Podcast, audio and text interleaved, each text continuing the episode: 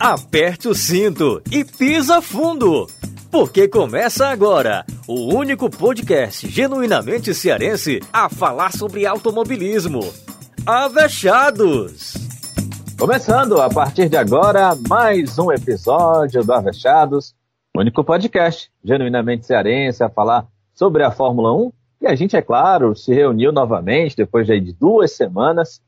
E o bom é que está sendo uma corrida boa atrás da outra, né? Depois daquele emocionante GP da Itália, a Rússia nos guardou fortíssimas emoções para essa corrida, especialmente para Lewis Hamilton, que foi o vencedor da prova, um número mais do que especial. Centésima vez que Lewis Hamilton sobe ao lugar mais alto do pódio e se torna cada vez mais recordista absoluto no número de vitórias ao longo, é claro, desse episódio, a gente vai falar muito sobre esses números que o Hamilton vem alcançando na categoria. Mas a corrida da Rússia foi emocionante, né? Durante toda a disputa, Hamilton e Lando Norris brigaram aí pela primeira posição, mas aí veio a chuva e tornou tudo mais emocionante ainda. Uma loucura mesmo esse GP da Rússia que a gente, é claro, vai comentar a partir de agora. Comigo, a equipe completa do Avechados, aqui eu vou cumprimentar a partir de agora, começando por você, Danilo Queiroz. Tudo bem, meu amigo? Tudo certo? Tudo ótimo, Sávio, tudo certinho. Um abraço para você, para as meninas, para a Cibele e para a Flávia. E muito bom a gente estar tá conversando sobre uma corrida que foi muito legal de se ver. Né? Do início ao fim, nós tivemos é, situações, é, ultrapassagens, é, quem ganha, quem não ganha a prova, e isso é muito legal de ver na Fórmula 1. Legal, Danilo, legal ter você por aqui. Aliás, Danilo, não sei se você soube, é, imagino que sim, né? A notícia que tivemos ontem, é, aqui em Fortaleza, né? Um alagamento lá na Cidade 2000, no bairro Cidade 2000. Você teve conhecimento disso? Tive conhecimento, sim, e parece que é, veio de uma residência só, né? Toda a água, Exatamente. né? Exatamente. A Defesa é. Civil teve que entrar em ação para poder conter esse alagamento causado pelas lágrimas de Flávia Gouveia. Tudo bem, Flavinha? Quanta humilhação, meu Deus! Meu Deus, gente, quanta, quanta tristeza, quanto sofrimento, não tem um minuto de paz. Oi, gente, tá tudo bem? Comigo não tá tão bem, mas estamos aí, né? Para comentar sobre essa corrida com algumas lágrimas nos olhos, mas a gente vai ainda. Flavinha que foi da euforia do sábado, que deu para ouvir Nem os gritos fala, de comemoração dela. Quem foi Moca? Quem foi Moca aqui da Parangaba, viu? Ora. Oi, gente, As... eu gritei mesmo, real. Você não tem noção. As lágrimas do domingo Aí não vê a tsunami não, mas vê o alagamento das lágrimas da Flávia. Ai, meu Deus. Sei, né? O tsunami aí, quem sabe ainda na expectativa, né? Estamos aí. Né? Por outro lado, quem está feliz da vida é Sibeli Bastos, voltou a ver a Ferrari no pódio. Tudo bem, Sibeli? Rapaz, né? Olha o sorrisão que eu tô aqui. Macho, eu tinha nem roupa para esse evento. Pense no final de semana abençoado abençoado. Ah, é, verdade. Usou ganhando né? no sábado. Ó. É, estamos todos Aí foi um negócio assim, Ferrari no, no, no pódio. Tá. É, você, né, você tá mais feliz que eu, mas deixa estar. então, pois é. Ei, meu povo, final de semana tão feliz, tão feliz que eu, eu não sei nem como eu ajo, né? Mas agora, Flavinha, ô Flavinha, você tá, você tá tendo um final de semana de ferrarista. É assim, viu? Que a gente se sente. Praticamente quase toda a corrida. Minha nossa. Acostuma, amiga. É, Depois seca as lágrimas. Eu tô acostumada já com sofrimento. É isso, é... gente. Faz parte. Choremos. Depois passa. Aí, ó, por exemplo, a gente veio de um momento de euforia. Na última corrida já teve vitória, né? Aí teve pole no sábado. Gente, tava muito bom pra ser verdade. Te... Tinha que ver o banho de água fria. Entendeu? Não deixando você sonhar. O, est... o estranho era tá bom demais o estranho era tá bom demais, entendeu? Agora que deu errado, agora as coisas estão voltando ao normal. É assim mesmo. Literalmente foi um banho de água fria, né, Flávio? Literalmente. É isso. É isso, meu povo. Como eu disse, uma corridaça. A gente, é claro, a partir de agora começa a falar sobre o que foi esse grande prêmio da Rússia. Uma prova que vinha se desenhando uma disputa muito interessante entre Hamilton e Norris, até que veio a chuva e aí tornou a corrida caótica. Hamilton se aproveitando aí de uma melhor estratégia, de parar na hora certa, venceu a corrida. E em segundo lugar teve Max Verstappen, que largou de último e também se utilizando da estratégia, colher a hora certa de parar, deu um pulo do gato. Verstappen que momento em que a chuva começou a cair, a cerca de seis, sete voltas para o final da corrida, Verstappen era sétimo e não sequer tinha ambições de, de avançar no grid. Conseguiu realmente dar um pulo do gato e chegar em segundo. Em terceiro, tivemos Carlos Sainz Jr. da Ferrari, outro piloto que se destacou bastante na corrida, chegou a liderar a prova no começo, na largada largou em segundo, pulou na ponta, passou o Norris e é, foi se mantendo ali perto dos líderes e também se aproveitou bem da estratégia e terminou na terceira posição com esse pódio. Daniel Ricardo, outra boa corrida do Ricardo na McLaren, terminou em quarto, seguido aí pelo Valtteri Bottas em quinto, Dom Fernando Alonso das Astúrias foi o sexto colocado. Lando Norris, para a tristeza de Flavinha, terminou só em sétimo. Kimi Raikkonen, grande corrida do Raikkonen também, está aproveitando aí da, de parar na hora certa, quando caiu a chuva. Também deu pulo do gato, terminou em oitavo. Sérgio Pérez, e até momentos antes da, da chuva, vinha também fazendo uma ótima corrida, estava em terceiro, acabou caindo aí para nono. E o George Russell, pelo menos o Russell salvou um pouquinho, né, Flavinha? Em décimo? Foi o meu alívio, foi sabe? Assim, pelo menos, sabe, aquela pontinha de alegria no meio da tristeza. Foi que, mais um pontinho. Curiosidade, momento fun fact. Hum. Nas últimas seis corridas, George Russell pontuou a mesma, ó, pontuou a mesma quantidade de pontos é feio, né? Fez a mesma quantidade de pontos no campeonato que Sérgio Pérez. Só queria é. soltar a bomba. Apenas. É. O dinheiro ré mal gasto. Ô, oh, renovação ré, hein? Nas últimas seis corridas foram 16 pontos. Foi. Respeita, ah. viu? Respeita. Tá o menino agora que tá com a vaga garantida na Mercedes está voando com uma Williams. Ok que o carro da Williams melhorou bastante, né? A gente pode discutir depois. Mas mesmo assim ainda é a Williams, que não tá essas coisas é. todas. E conseguiu um terceiro lugar na, no quali e ainda conseguiu pontuar na corrida. Não, sensacional, né? É verdade. Esses então foram os dez primeiros dessa, desse grande prêmio da Rússia. E é claro que a gente começa então a discutir o resultado dessa prova. Flávia, deixa eu começar por você. A gente teve duas provas, né, Flavinha? Uma, as primeiras 40.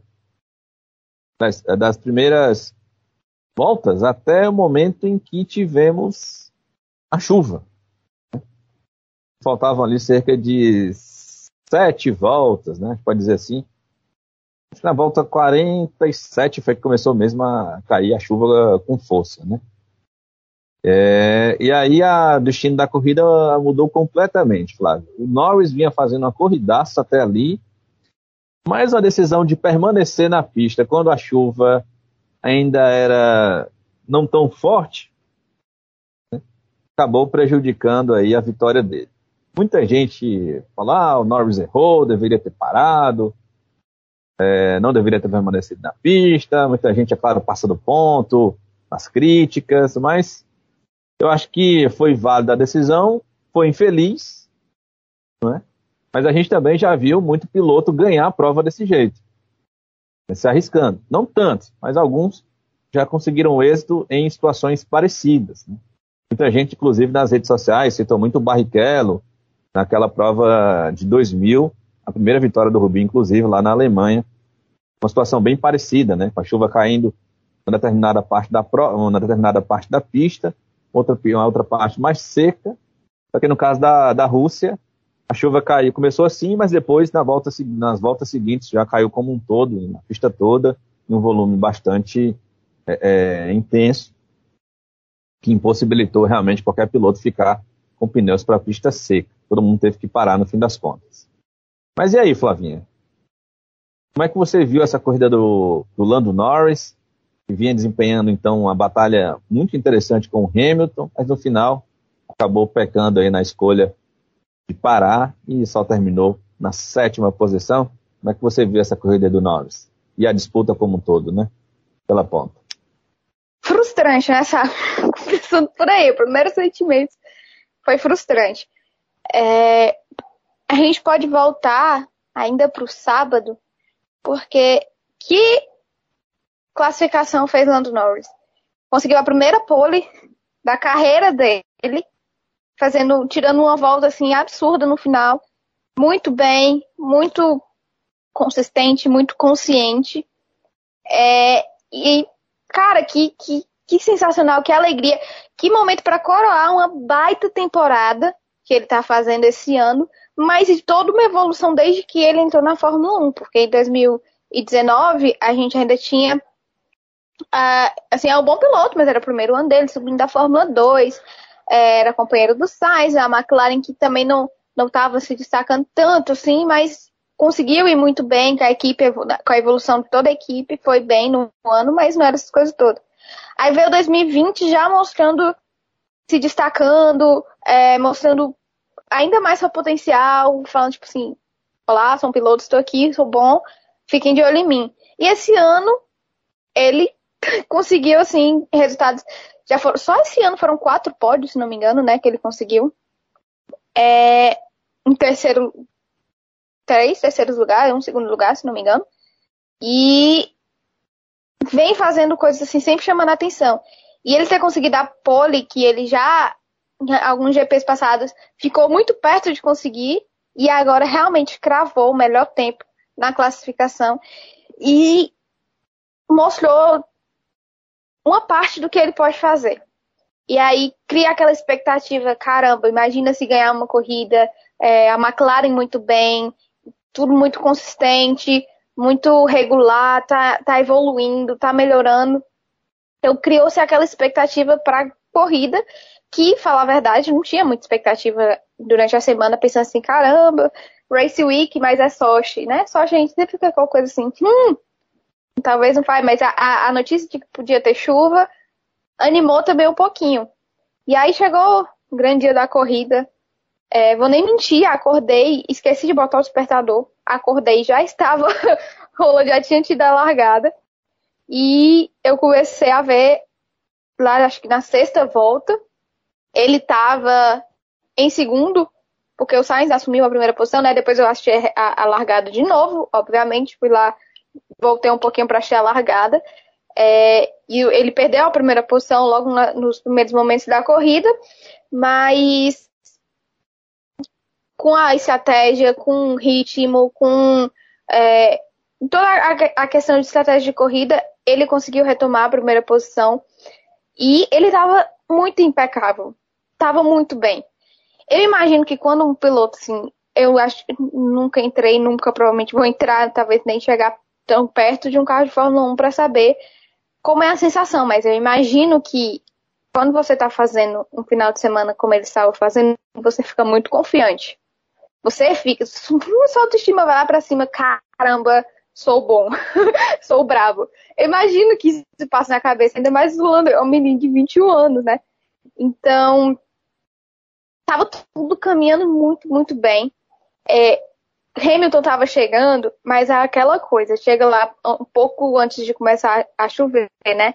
A gente estava até conversando aqui no office, Belly disse, eu acho que o Hamilton, eu acho que o Hamilton ia passar o Lando de qualquer forma.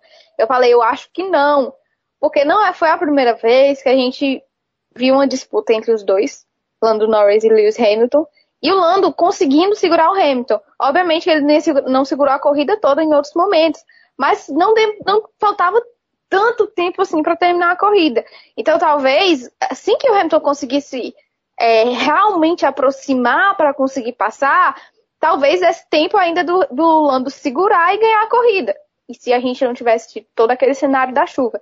Mas pensando assim, então eu acho que realmente se não tivesse tido a chuva, ele poderia vencer a corrida, porque já, a gente já viu ele segurando o Hamilton em outras situações. É, e, e até aquele momento, por mais que o Hamilton tivesse próximo, ele não estava conseguindo exatamente chegar e, e chegar para uma ultrapassagem, né?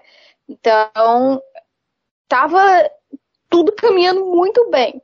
Até que os pingos começam a cair e molhar a pista em Sochi. É, assim, na hora eu só pensei, para, para, para, para, para logo, pelo amor de Deus, bote um pneu intermediário aí para evitar problemas. Mas não parou, Hamilton também não parou e ficou naquela conversa ali no rádio e até que a gente escutou os gritos do Lando mandando a equipe calar a boca e acho isso necessário, assim, entendo até certo ponto que nem quando a gente falava do Tsunoda gritando com a equipe, né, que a gente se incomodava, que é ao mesmo tempo aquela coisa, o cara tá lá na pressão, piloto a 300 km por hora começa a chover, é loucura, em algum momento ele vai perder a cabeça, mas enfim, toda a questão de educação, tudo é a equipe que tá lá para ajudar ele. Quando ele fala assim, não vou, e o Hamilton não vai também, me deu aquela ponta de esperança, tipo, eu acho que ele não quer parar, porque vai que é só uma nuvenzinha, né? Vai que chove agora e para, e, e, e se ele parasse naquele momento e o Hamilton não parasse, e parasse de chover, por exemplo, é, ele provavelmente ia perder a posição e não, talvez não conseguisse recuperar. Se, tá, tá, aí tá o Si de novo. Aí começa a apertar um pouco a chuva, a equipe chama de novo. E ele falou, tipo, não, me deixa aqui e eu consigo, estou sentindo que eu consigo. E aí a chuva aperta e o Hamilton entra nos boxes e coloca o pneu intermediário.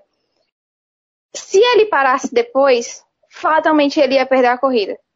Ele não tá faltando pouco tempo para terminar, o Hamilton parou antes, ele ia entrar depois e sair atrás. Ele estava a mais de um minuto, né, do Verstappen, que era o terceiro colocado já nesse ponto. Se ele parasse, ele ia perder ali o máximo para o Hamilton. Ele ainda ia ficar com o segundo lugar. Então, o que ele ele estava atrás da vitória. Ele estava arriscando tudo pela vitória.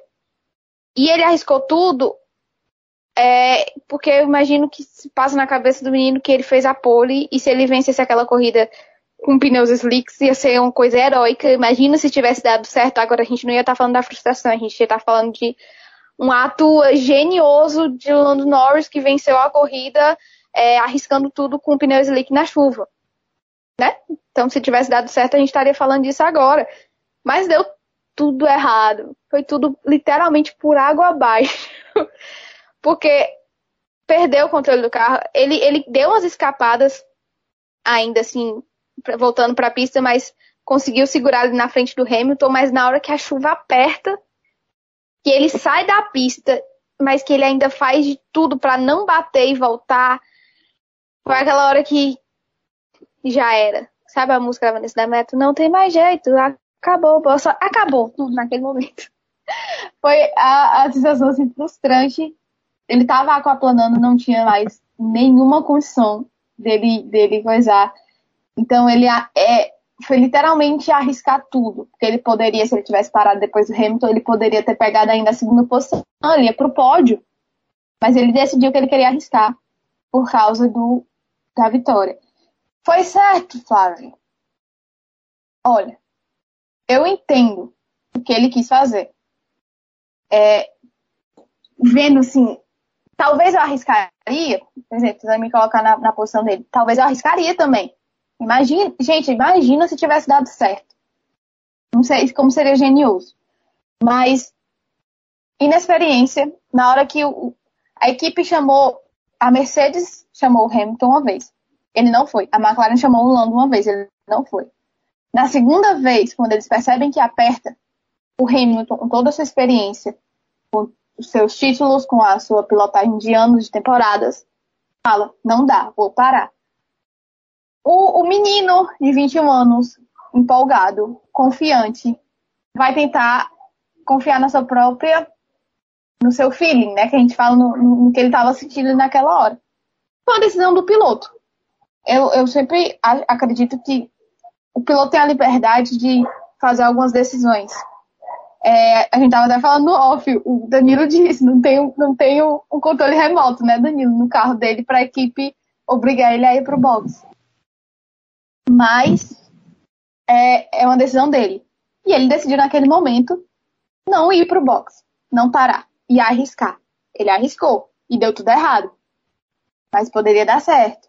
Então, é, a, ele deveria ter parado, a, na minha opinião, ele deveria ter parado antes. Mas não julgo por ele não ter parado. Entende? É, acho que é meio confuso, mas é isso. É, talvez ele tivesse ficado com segundo lugar e seria ótimo. Mas uma vitória seria ótima também. O que não foi bom foi o sétimo lugar, que ele ainda pontuou, mas ele ficou em sétimo. Depois de liderar grande parte da corrida, depois de fazer uma pole muito boa no sábado. Então é frustrante para ele, para a equipe principalmente, que vinha de uma, de uma dobradinha, que venceu a corrida em primeiro lugar do, do Ricardo, a última, e ainda teve o Norris em segunda, e chegar agora e, enfim, e tudo por água abaixo, né? É, então, entendo o que ele quis fazer, é, inexperiência, ele é jovem, na próxima, o próprio Ross Brown foi dar entrevista sobre isso, e ele fala justamente isso, que a inexperiência ficou clara naquele momento. Quem foi o primeiro e segundo lugar? Foi o Hamilton e o Verstappen, que entendem mais. O Verstappen parou logo que começou a chuva, o Hamilton demorou um pouco, mas ele tava, tinha vantagem, estava lá na frente. Para, ainda conseguiu parar e, e conseguiu a, a, liderança e vencer a corrida. É, mas um, um, um, caso de um, um piloto inexperiente que acha confiante na decisão dele de estar tá fazendo um bom final de semana e decidiu ficar. Então, é, poderia ter esse, esse desfecho poderia ter sido diferente é, por N fatores, mas foi isso. Agora, vida que segue, bola para frente. Ele tem pilotagem, ele tem carro para conseguir fazer isso de novo. É, pelo, esse ano, ano que vem, não sabemos. É, mas assim, são essas coisas que vão moldando o piloto também. Erros acontecem e vacilos acontecem e ele vai aprender com isso. E na próxima, talvez, em outra ocasião, ele vai pensar melhor, vai ouvir a equipe, vai vai pensar já com mais experiência depois de ter passado por isso. Danilão Sibeli, vocês querem comentar alguma coisa dessa escolha do Norris a respeito aí do que definiu a corrida, né? Eu quero. Vai lá, vamos lá, Sibeli. É aquela coisa, né? Não aprende no amor, vai aprender na dor, né? Ditado mais certo do mundo. É, eu até entendo, sabe? Realmente, o final de semana do Norris foi foi perfeito, tirando essa parte, né? Mas eu acho que que teve muito ego, muita confiança, até demais. E sim, ok, tudo bem, ele é um cara novo, tá aqui, vai errar, vai né, dar cabeçada, vai aprender, espero que aprenda, né? a ouvir um pouco mais, sabe? E a observar um pouco mais quem sabe mais do que ele. A gente aprende muito observando o que as pessoas mais experientes fazem, né? E aí isso ajuda um pouco a nossa tomada de decisão. Mas eu realmente fiquei impressionada, né, depois do grito que ele deu, né, mandando a, galera da, da McLaren calar a boca, foi que eu acho que aí a equipe, aí eu não sei se a Flávia concorda, se o Danilo concorda, mas eu acho que a equipe deveria ter sido mais incisiva ainda, sabe? Tipo assim, colocar o, ó, é isso aqui, vem. Não, não tem meio termo, sabe? Porque é, é, é toda uma estratégia, é todo uma, um, um, esforço que foi jogado no, no lixo por conta de uma teimosia chegou, para mim, na minha opinião, a ser burrice mesmo de um cara de continuar no, na pista naquelas condições. Então acho que a equipe deveria ter sido mais incisiva, não ter sido tão permissiva, sabe? Então tá, vai.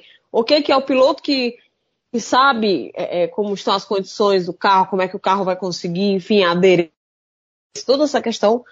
Mas quando tá todo mundo fazendo algo, e que as coisas começam a degringolar, você tem que tomar uma decisão muito rápido e você tem que tomar uma decisão pensando no todo, não na glória do Lando Norris. Você tem que pensar agora, Lando, é na McLaren também. Então, assim, é isso, assim, ó, errou, um erro crasso, eu espero que aprenda a, né, ser um pouquinho mais humilde, como eu disse, observar mais o que os mais experientes fazem aprender e é, como a Flávia falou, bola pra frente, meu filho. Tem mais, mais, mais GP pra você, você errar.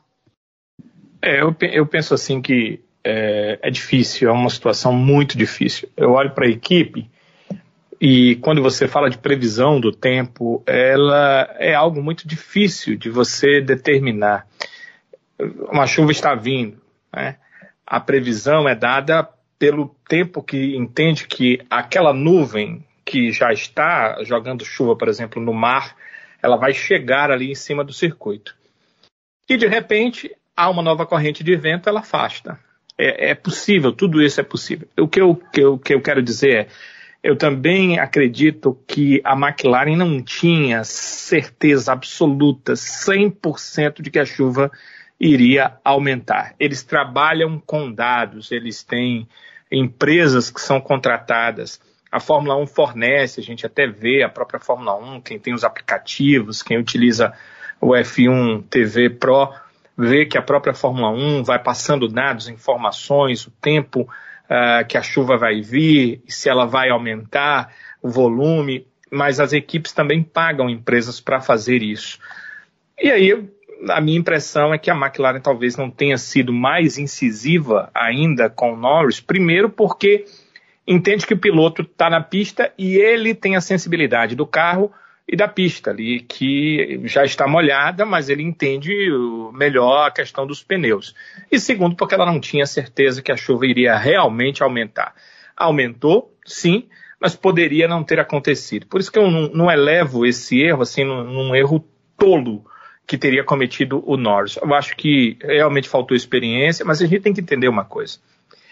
Só quem age com experiência é quem tem experiência. E ter experiência é isso é acertar, é errar, é passar por esse tipo de momento. A questão do Norris é que ele passa por esse momento estando na primeira colocação, no holofote, na liderança da, da prova.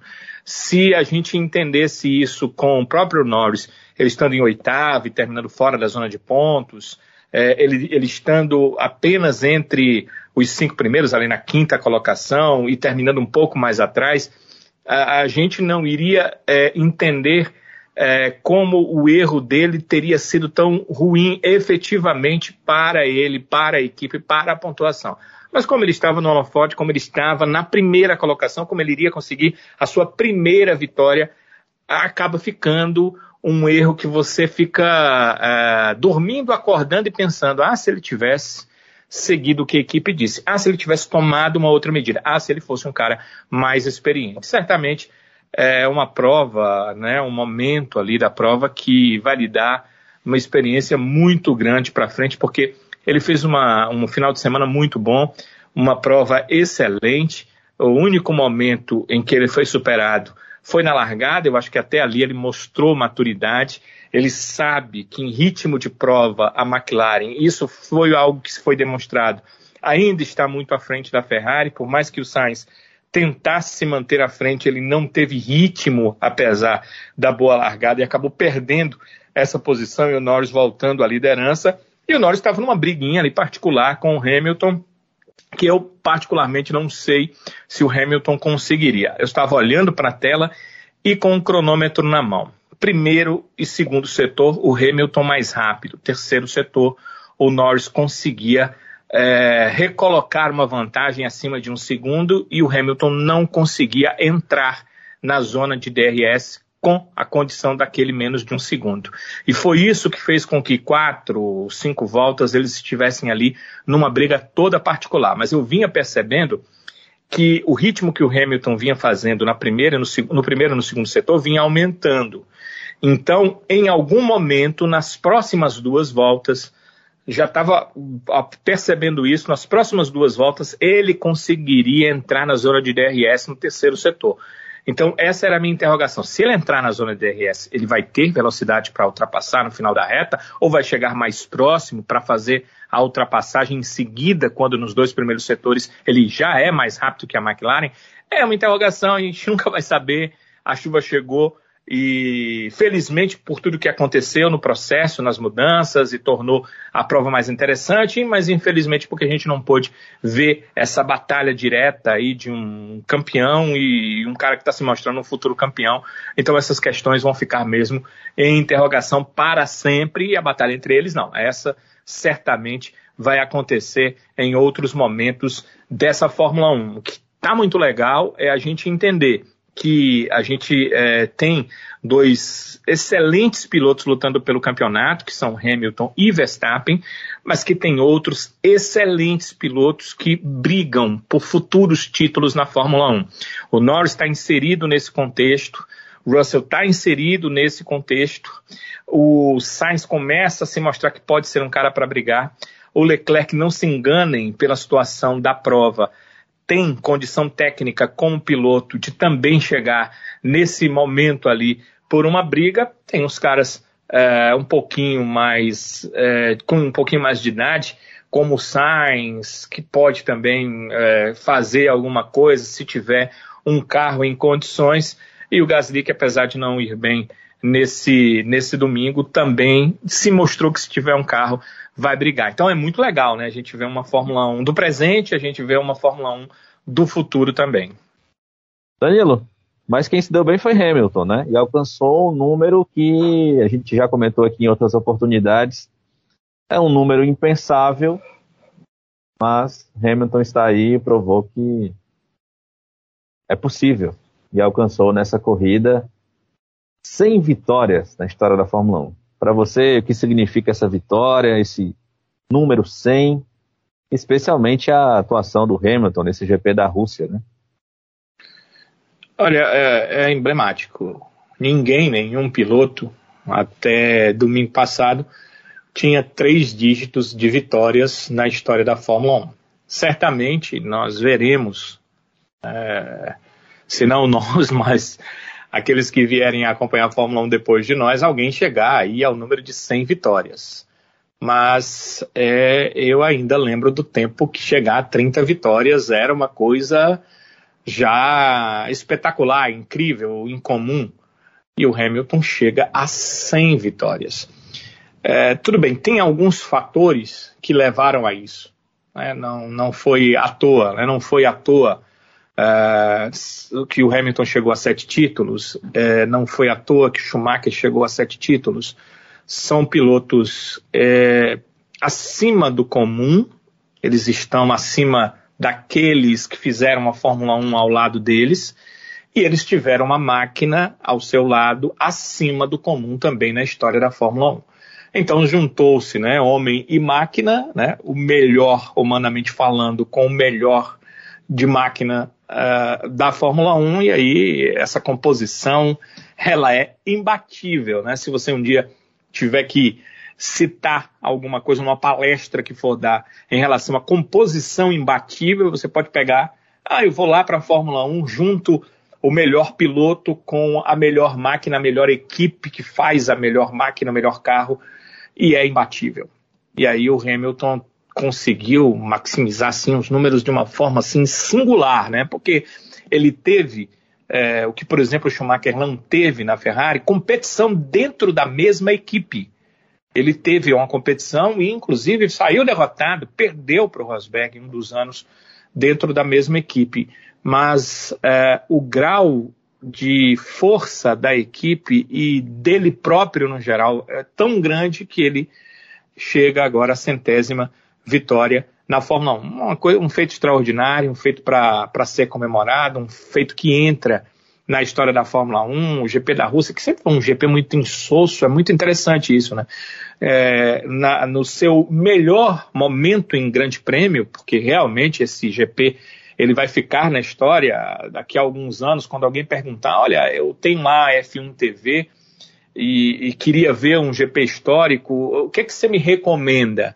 Certamente a recomendação pelo GP da Rússia, esse GP de 2021 vai acontecer, porque foi um GP muito legal de se assistir, marcante, dificilmente dava para você é, sair para tomar uma água, sair para ir ao banheiro, você queria ficar de olhos vidrados, porque apesar de não ter aquela intensidade de ultrapassagem o tempo todo, tinha intensidade de aproximação, tinha a questão da troca de pneus que acabou favorecendo de um lado uma equipe, favorecendo o outro e a gente podendo ver é, isso que aconteceu.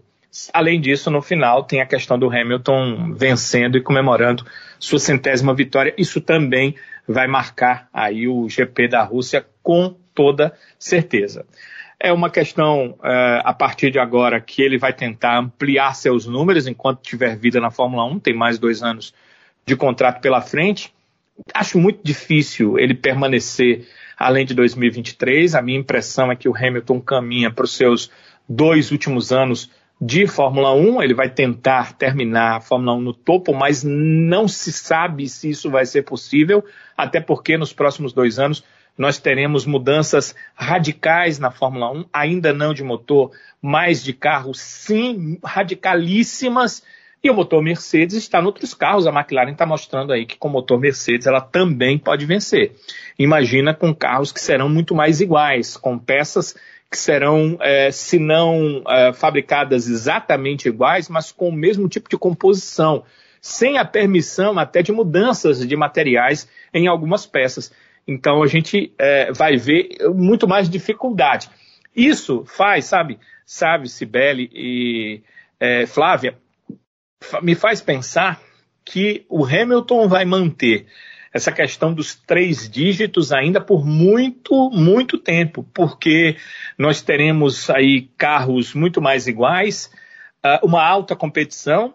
Eu citei há pouco para o futuro da Fórmula 1 alguns pilotos que são candidatos a títulos e são vários em equipes diferentes. Eles vão brigar palmo a palmo por vitórias, por títulos nos próximos anos da Fórmula 1 eu não acredito, e eu espero mesmo de coração que isso não aconteça, numa hegemonia de uma equipe só e uma equipe que contemple um só piloto, que seria pior ainda. Eu não acredito que isso vai acontecer nos próximos anos na Fórmula 1.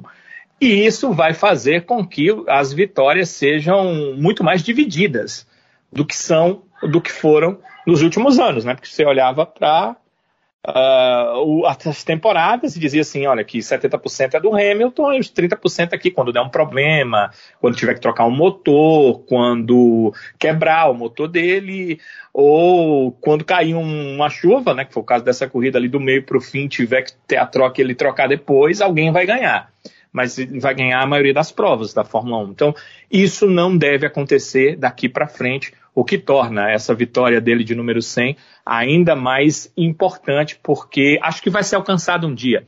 A gente pensava que Prost nunca seria alcançado, a gente pensava que Schumacher nunca seria alcançado em número de vitórias.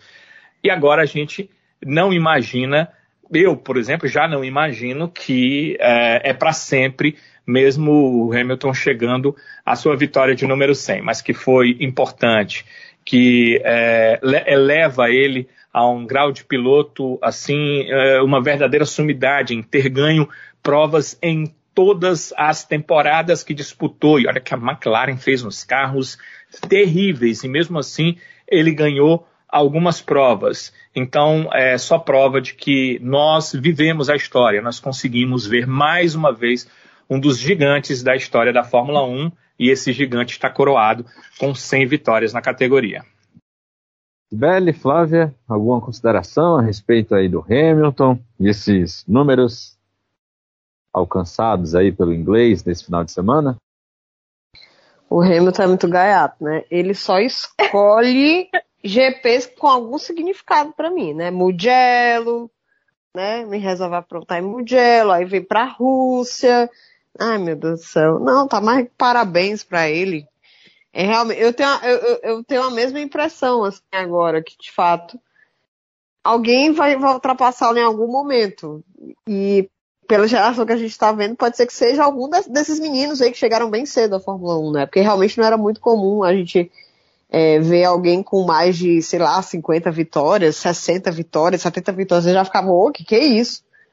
Mas assim, é o cara fazendo. Realmente, a gente viu a história acontecer. Mas não precisava ser na Rússia, né? É, não. Não tem muito falar do Hamilton, né? O Hamilton é incrível, assim. É. Pra quem é fã, pra quem não é fã, mas.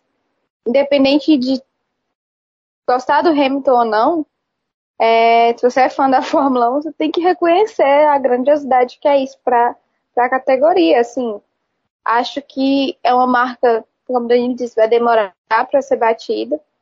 É, e a, agora, como a Sibeli disse, talvez esses meninos, né, que chegaram bem cedinho, o próprio Verstappen, que tem 17, entrou com 17 anos, né, é, a gente esquece que ele é muito novo ainda, mas acho que ele é da idade do, perto da idade do Lando, que já tá aí com, com tanto tempo. Talvez um dia batam essa marca, mas assim, é absurdo mesmo, sem vitórias. É, é um feito para poucos, tanto que ele é o único até agora. E, e acho que vai demorar aí para alguém igualar isso. Mas é legal demais acompanhar a história ser escrita, né? Por mais ter tido a frustração de, de não ter tido a, a vitória do Lando, mas é incrível. É a história sendo escrita na nossa cara. e é muito legal. E, de, e detalhe, quase não saiu, né? Tava, tava com 99, todo, todo GP era, será que sai, será que sai, será que sai? Finalmente saiu. Infelizmente, porque eu tava tão focada e feliz com o Ceará que eu esqueci de, de fazer os pedidos, ó, mancho. Mas acontece. Um dia ia chegar. é, pior que penou mesmo. Viu? Parecia assim que tinha um negocinho especial aí. É, Sibeli, quem aproveitou bem a chance, né? Foi o Verstappen, né?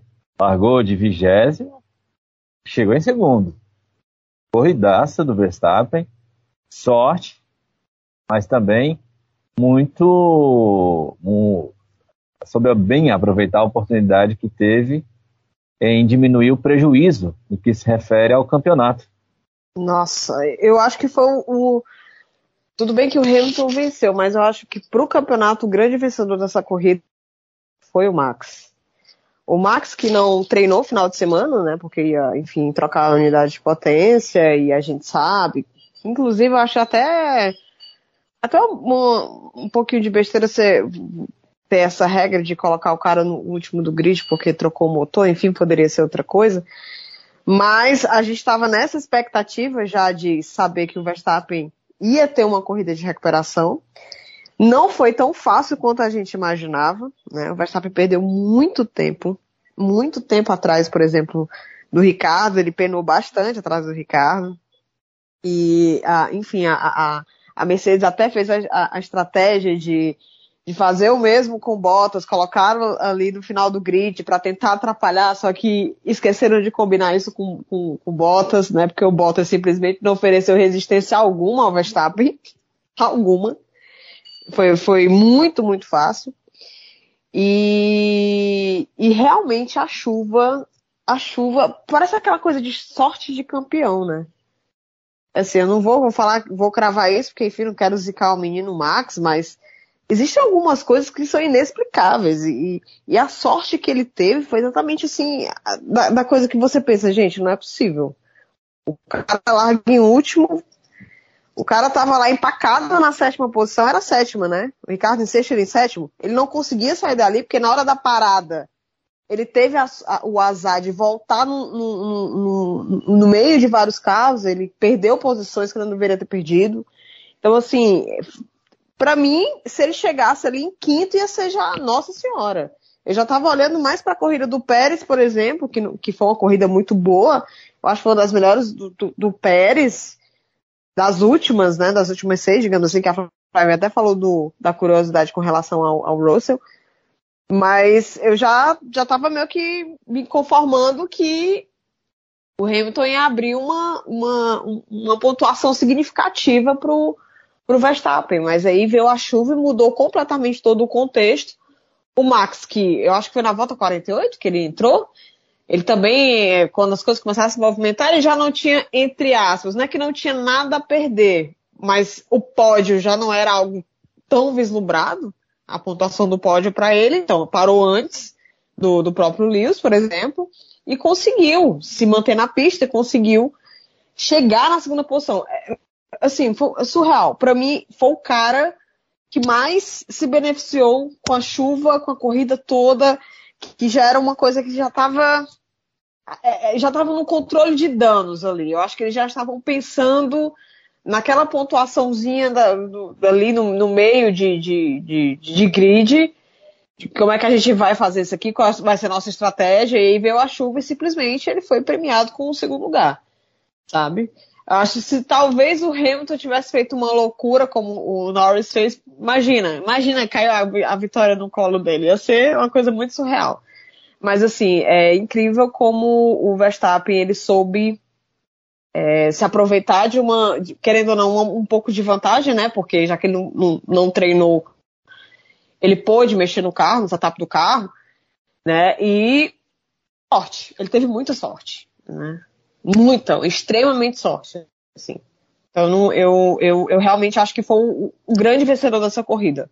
Se o Lewis levou a centésima e obviamente essa corrida vai entrar para a história por conta desse número, mas com certeza o grande vencedor dessa corrida, por todo o contexto do final de semana, de ter que saber que não ia ser uma corrida relativamente fácil, foi o Verstappen. É, no que de fato se refere a campeonato, o Verstappen sai muito, muito no lucro nesse, nesse, nessa corrida. Estava vendo aqui, gente, uma coisa que acho que nem a transmissão mesmo conseguiu mostrar, porque enfim estava concentrado, é claro, com a disputa na ponta, mas é uma disputa sensacional entre o Leclerc, o Alonso e o Pérez, quando eles ainda não, não tinham parado. Quando a chuva começou a apertar, eles estavam brigando ali, acredito que pela que é quinta ou sexta posição.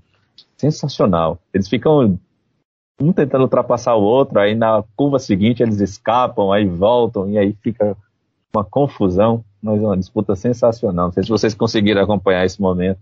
Para não Obrigado parecer depois. que eu estou elogiando o Alonso, não quero elogiar esse cara. Apesar de que fez uma largada ótima. Ó, oh, eu não quero elogiar, eu fez uma largada ótima. Mas a corrida do Alonso foi um negócio assim, alto nível. Alto nível pro, que, pro carro que ele tem, pro que ele pode entregar, foi um negócio alto nível. Entende? E realmente, essa disputa. Eles, eles, eles, aliás, as câmeras do GP da Rússia estavam meio. É, mirando alguma coisa errada. Às vezes eles estavam numa, numa disputa que era simplesmente xoxa, enquanto a gente estava perdendo ultrapassagens decisivas. Eu, eu, eu, qual foi? Foi a do. Pra, do Pérez com o Ricardo, quase não mostra, porque foi outra disputazinha boa. Porque o Ricardo, nossa, o Ricardo deu trabalho, hein? como deu trabalho, Ricardo, nessa corrida. E eles não estavam mostrando, mostrando outra coisa, nada a ver. Sabe? Eles, eles ficaram um pouco perdidos, eu acho. Às vezes eu fico, fico pensando, sabe, Sibeli? É, será que é uma estratégia para o cara comprar o F1 TV Pro? Oh, oh, porque, boa, porque. O, Só pode. Porque, porque é o seguinte, eu fico assistindo a TV, né? TV brasileira. Fico com o cronômetro num celular e no outro com F1 TV Pro a F1 TV Pro tem a transmissão normal, certo? Que você assiste na TV. E aí não, não me interessa porque eu já estou assistindo, né? Mas ela tem uma TV paddock, sabe? Que aí, no começo eu ficava, não, eu não quero ficar olhando pro paddock. Aí depois eu alternei para ela, você não fica olhando pro paddock, sabe? É uma outra transmissão na principal e aqui do ladinho ficam duas duas é, transmissões secundárias normalmente é, são duas câmeras dos carros, né? São as onboards. Mas às vezes não. Às vezes você vê na principal uma briga por posição e em uma dessas duas pequenas, uma briga por posição também, ou você fica nos dois carros que estão, nas onboards dos dois carros que ficam brigando pelas posições. Então ela é muito legal, né? Ela é muito legal de você assistir. Aí eu fico olhando fico pensando, por que que na TV tá isso? E por que, que aqui na F1 TV Pro tá aí essa outra, que é bem melhor? Às vezes, você já deve ter percebido na transmissão principal, que aparece lá pertinho do nome do piloto, a câmerazinha mostrando a outra disputa, né? A câmerazinha com outro, com on-board, né, de um piloto. Pois normalmente aquela ali está na principal dessa TV paddock dentro da F1 TV Pro. Entende? Então eles, eles acho que estão com uma estratégia né, de, de mostrar coisas interessantes exclusivamente na TV Pro, talvez buscando aí novas assinaturas. Às vezes eu fico pensando, só pode ser isso, porque eu fico olhando e dizendo, ah, a disputa tá aqui, não é isso aí que tá na TV. Não duvido nada, nem mentir. Tudo, por exemplo, tudo bem que eles nem, eles nem ficaram um pouco no Nikita, né? Porque geralmente, quando é, tem, tem piloto da casa, aí fica aquela coisa, mas mostrar o que do Nikita? É, ele sozinho lá no final? Pois é, não ultrapassado nem... como retardatário? Mostrar até o Kvyat, mas assim. Ok. o Kvyat é, era um entretenimento garantido, né? É, mostraram o Nikita é. muito nos boxes também antes, né? Se preparando. É. Né? E aí mostraram o, o Kvyat também e tal. E esse negócio de entretenimento, que maldade, hein, sabe? Acabar que a gente que é venenoso, tá vendo aí, Flávia? De onde é que viu o veneno desse programa? Diga é nada. Aí no final mostra aquele, né? É um pior que o outro. É um pior que o outro, Sibeli. Sibeli, a Ferrari, hein, Sibeli? Sainz foi lá e conseguiu um pódio, hein? Gente, é sério. É, às vezes eu tô colocando uns flashes da corrida no, no, nos stories do Instagram, né? E eu faço logo quando tem a Ferrari. Ou é aquele momento ou não é, que ele vai passar. Ele vai passar. Mas assim, minha gente, a gente precisa falar do Sainz, tá? Tudo bem que ele tem lá seus momentos de erros, né? Que assume os erros e tudo mais. Ele tem como companheiro de equipe uma estrelinha que é o Leclerc. O Leclerc, né, digamos, é quase dono proprietário da Ferrari, assim, é um é o cara, se, se, numa tomada de decisão, ele vai ser o, o, beneficiado, não vai ser o Sainz, que chegou agora e que acha que vai sentar na janelinha ali do, do ônibus, não. Então, assim, o Sainz, ele tá muito comendo pelas beiradas, muito comendo, sabe? É, é muita visão que eu vejo dele. Apesar de achar que ele não combina muito com, com a Ferrari, e, esse, e essa semana pegaram o pobre para Cristo, né? Distorceram uma fala dele, sobre o que, que, ele espera, né, com o piloto da Ferrari, e o cara falou que eu quero ser campeão mundial, obviamente, quem é que não quer ser, ninguém tá ali para brincar, né? E aí distorceram e falaram que, enfim, que ele tinha meio que ofendido o Barrichello, aquelas coisas todas, vocês sabem, né, que o povo vive na rede social e sabe. Mas, enfim, é, o final de semana do, do Sainz foi muito bom, né, porque a gente teve o Leclerc também, é, que foi, foi pelo mesmo motivo, né, do, do... Ai, meu Deus, esqueci o nome do menino pro final do grid. Então, assim, saiu pro treino, acho que foi só no, no P1, no Q1, aliás, que ele saiu. Depois ele. Eu vou ficar aqui, né? Vou ficar, vou largar em último mesmo, penúltimo, então não tenho muito o que fazer aqui no, no treino classificatório, né? Então, assim, a, a Rússia em si já era uma pista difícil pro carro da Ferrari. A gente não tem um carro muito bom em reta, não. A gente sofre, né? A gente não tem, não dá combate nenhum. Então, em tese já seria uma corrida muito difícil para a Ferrari. Tá? Então, assim, o que o Sainz fez durante o final de semana, na, no, no, sábado, na classificação, foi, foi surreal, né? Ele conseguiu uma pole ali temporária, mas veio o Lando Norris e Pay, né? Meteu o quê? Mais de meio segundo em cima do, do, do tempo do Norris. Mas ele se colocou numa posição excelente e fez uma largada excepcional. Eu acho que o Landinho não estava esperando aquela largada do Sainz, não. Eu acho que o Lando estava mais preocupado em perder a posição para o Hamilton, que vinha em quarto, do que para o Sainz. Então o Sainz ali, eu aproveitei que ele estava em primeiro, que eu sabia que aquilo ali não ia perdurar, ia ser algo transitório, temporário. Como Bateu eu falei, é, com certeza, claro, é óbvio. São momentos, Danilo, que a gente tem que, que aproveitar, sabe? Que a gente sabe que vai passar do jeito que tá, vai passar. Então, assim, é, a corrida eu disse que já ia ser difícil para a Ferrari pelas características da pista e pelo carro que a gente tem. Então já seria uma corrida muito difícil, como foi, por exemplo, a corrida difícil para o Leclerc. A corrida do Sainz, se ele não tivesse colocado numa ótima posição no treino classificatório, não ia ser muito diferente da corrida do, do Leclerc, não. Não ia ser, ia ser muito similar.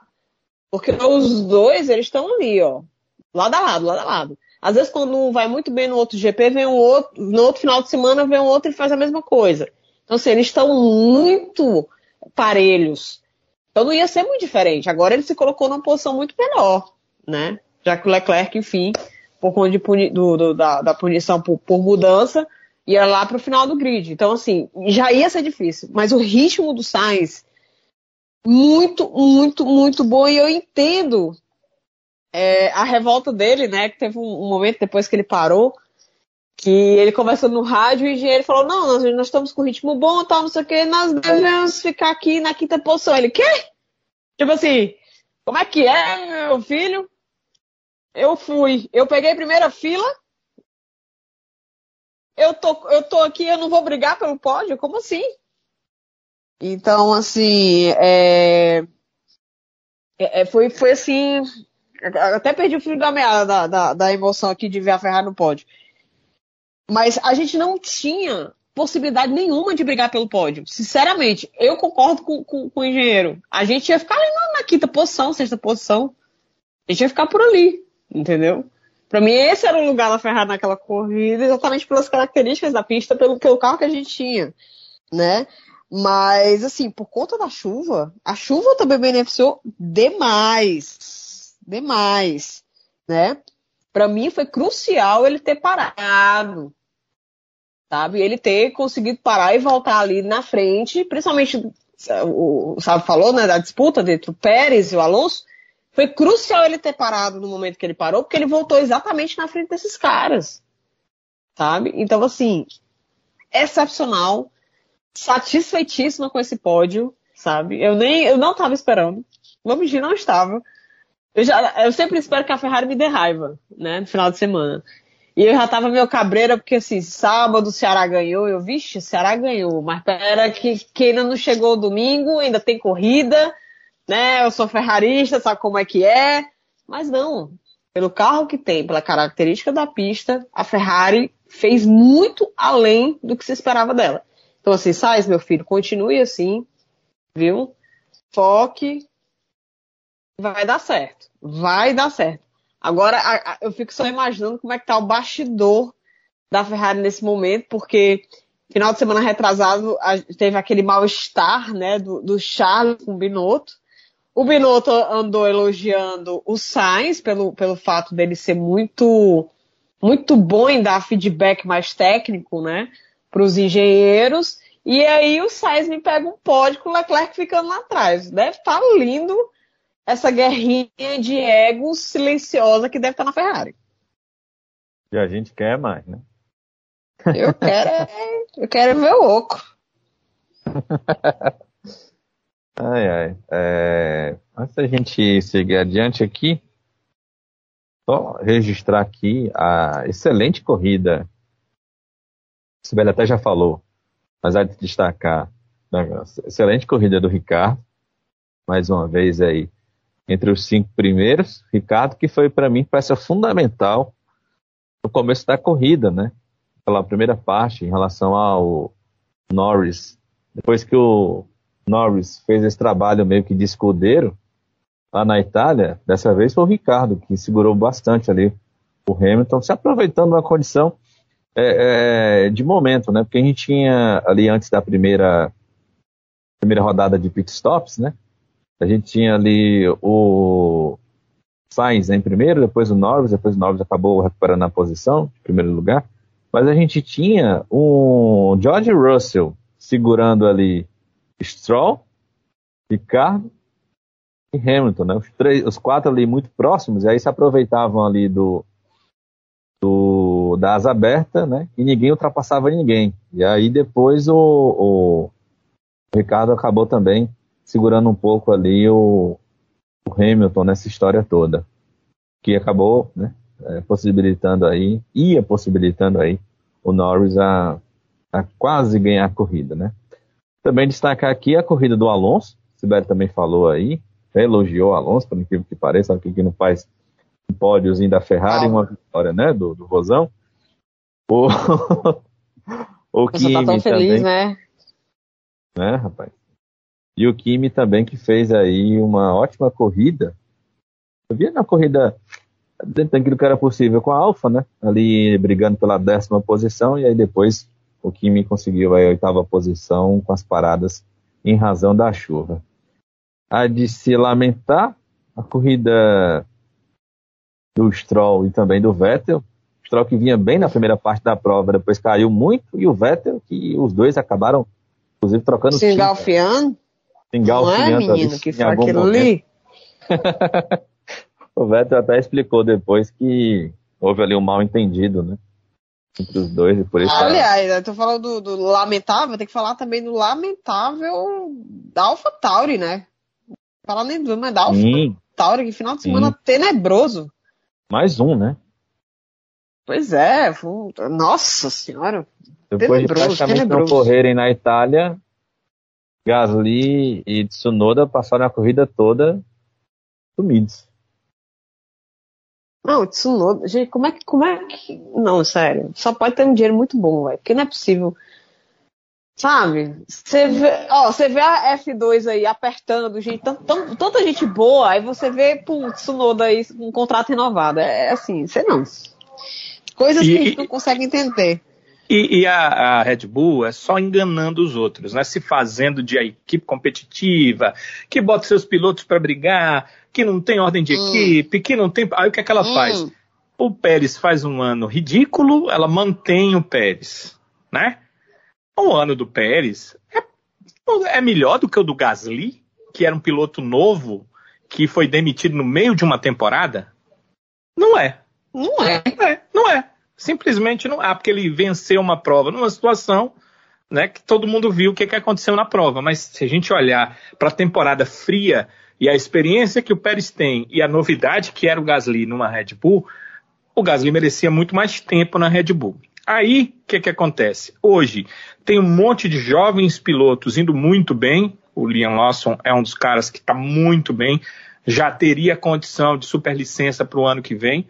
Não é colocado na Toro Rosso quer dizer, no, hoje, né, Alpha Tauri, não é colocado na Alpha Tauri, e fica um piloto que a gente vê. Me digam, sério, o que é que ele vai poder melhorar nos próximos anos? Eu, eu não consigo. O próprio Tsunoda disse que foi surpresa ele ser mantido. Eu só bato. É, foi ele só dou prejuízo. Foi, ele eu só dou surpreso. custo para a equipe. O que é que eu estou é. fazendo aqui ainda? É Basicamente foi isso. Ele, não, peraí. Quando o cara não entende, aí é o seguinte, na equipe principal, tu quer o Max, quer outro que não atrapalhe o Max.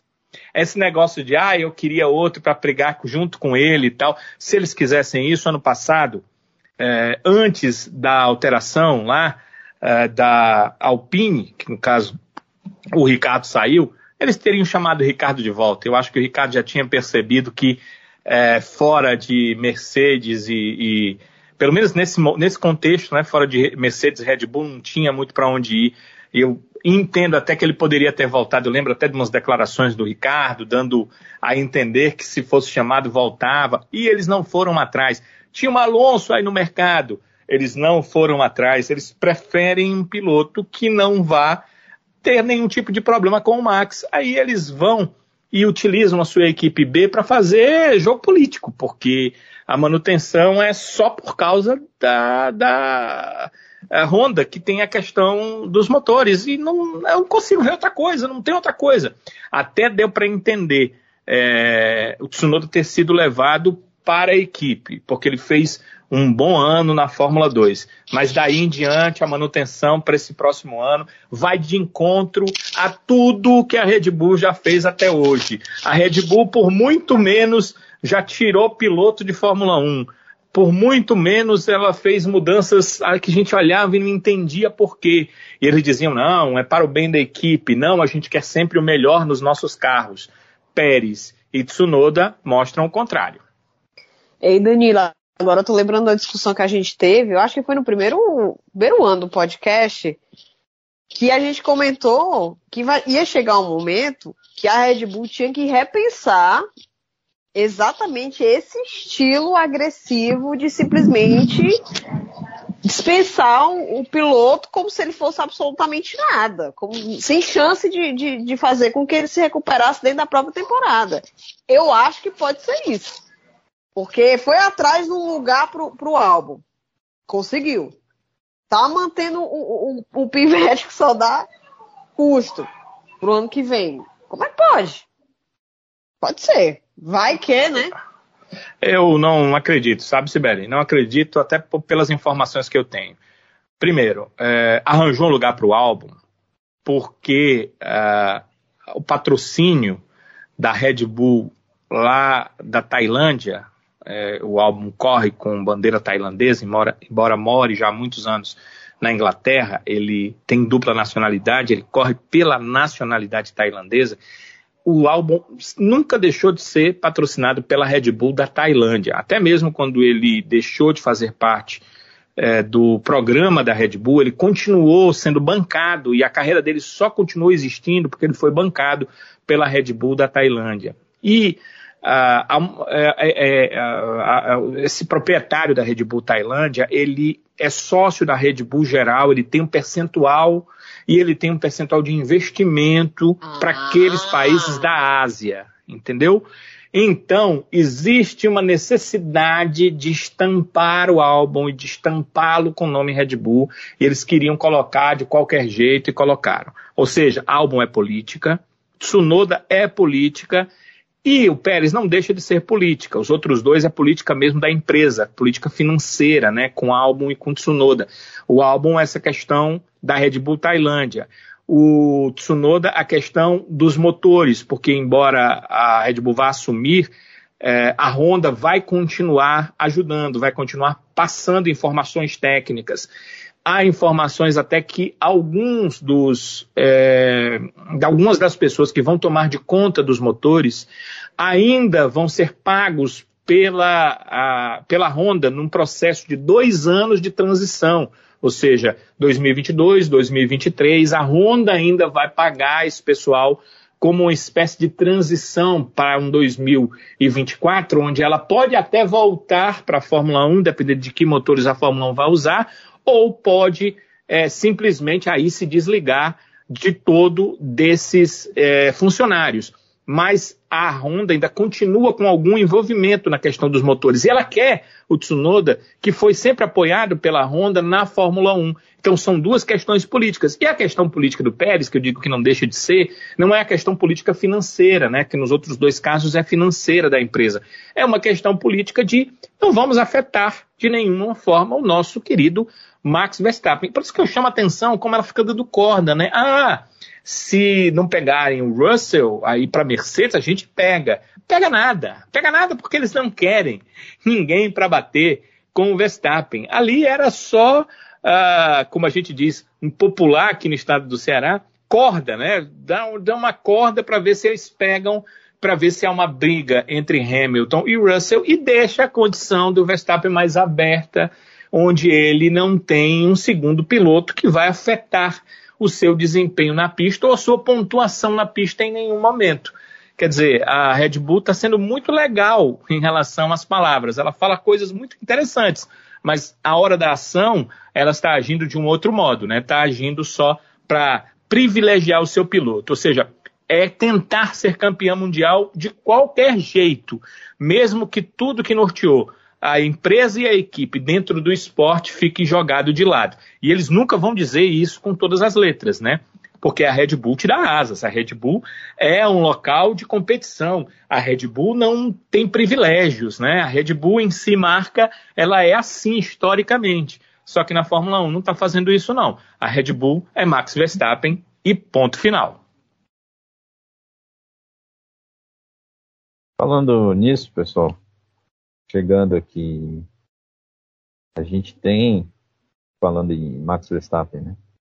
A gente tem agora sete corridas para o fim do campeonato. Temos exatamente aqui, deixa eu pegar exatamente a ordem, o calendário da Fórmula 1 2021. Temos na sequência agora Turquia, depois Estados Unidos, depois México, depois Brasil, Arábia Saudita, estreando aí no calendário da Fórmula 1, e a decisão lá em Abu Dhabi, né? A decisão que eu digo, a última corrida do ano. A gente já pode ter o campeonato decidido, mas a nossa torcida é que a gente tenha a decisão justamente lá na última corrida, com a esperançazinha de que aquela mudança lá no traçado dê tudo certo e pelo menos torne as corridas um pouco mais emocionantes lá em Abu Dhabi. Mas a minha pergunta para vocês e, é. E, e, tem um em aberto, né, sabe? É, tem um em aberto, né, Danilo? Mas até agora. Ali para novembro, falou a né? Respeito, né? É, não se falou a respeito, né? Não sei não, a gente já tá chegando em outubro, eu acho que vai ficar por isso mesmo, viu? Só com essas sete mesmo. Você acha que dá tempo? o que eu ouvi falar é que vai ter. Vai ter, né? É, mais uma sim, corrida ali em países é, árabes e eles estão ainda, ainda definindo. Eu acho que vai ter. Há pouco tempo eles fizeram alguns cancelamentos, né? Se tivesse de cancelar, teriam cancelado. Eles estão deixando essa corrida em aberto. É, é no final de semana de, do domingo 21 de novembro, né? 19 a 21 é. de novembro. E eu, eu, eu, eu tenho a impressão, pelas informações que eu tenho, imprensa internacional, que vai acontecer. Agora não sei exatamente onde, mas a Fórmula 1 parece ter um trunfo aí de, de que essa corrida vai acontecer sim. Será que pode ser um Bahrein 2, a missão, lá no Anel Externo, no ano passado? Parece que é o plano B. Legal. Foi fica legal. aí, né? Fica, fica a dica. Aí. Hashtag fica, fica a dica. dica aí, né? Mas enfim, minha gente. Sete corridas com um asterisco aí, podendo ser oito e campeonato totalmente aberto. O que vocês esperam aí dessas sete corridas? E o que falar aí da respeito, ah, o que falar, né, a respeito dessa disputa pelo título mundial de pilotos? Vai para Hamilton? Vai para Verstappen? O que vocês esperam aí dessas próximas corridas? Quem souber, por favor, o número da Mega Sena. Por é, gentileza. Eu não sou doida de arriscar aqui. Tu é, Sibeli? Eu, eu tá doida, é. Eu tô, eu, contando, eu tô contando quantos pontos falta pra eu ficar na Série A, mulher. eu tô vendo quantos pontos, pontos falta pra eu subir. Ganhamos agora, viu? Embalado, duas vitórias. Vixe, Maria. Quatro rodadas sem, sem derrota. Ei, ei, foco, esquece, esquece, foco no campeonato. Rapaz, não tem como cravar, não, sabe? Impossível, cara. Eu fico pensando nisso, sabe, sabe? Às vezes eu fico, cara, será que agora vai, deslancha na frente, aí vai lá, o outro passa. Aí daqui a pouco o outro passa. Tá? Gente, tá tudo que a gente queria ver. Tudo que a gente queria ver. Porque é, tá sendo incrível acompanhar. São dois pilotos muito bons. gente, o que o Verstappen, eu não comentei antes, né? Mas o que o Verstappen fez nessa corrida agora contou com sorte, contou, mas o cara chocou o, o motor, todo mundo achou que já estava dado como perdida essa etapa para ele. Conseguiu chegar em segundo, somou pontos importantíssimos, e mesmo que o Hamilton tenha passado ele no campeonato, tá só dois, dois pontos de diferença entre os dois. Então ainda faltam sete etapas que vão ser. Sim, eu tô sentindo que vai ser tudo agora. Sete etapas vão ser. Ou, ou poder ser oito, né? Como vocês falaram. Estou é, torcendo muito para chegar tipo, no último GP da temporada, ainda com chance, é, ainda com, com essa. Ia ser, mulher ia ser incrível, mas não crio muita expectativa, mas ia ser incrível. É, mas acho que ainda vai demorar um pouquinho para ser decidido.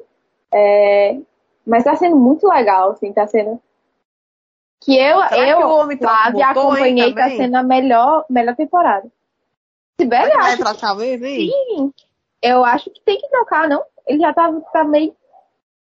Não sei. Nunca mais tá ninguém tá... fumou, né? Nem um motorzinho fumou na pista, eu tô com saudade. é das coisas que a gente nunca mais viu, né, Sibeli?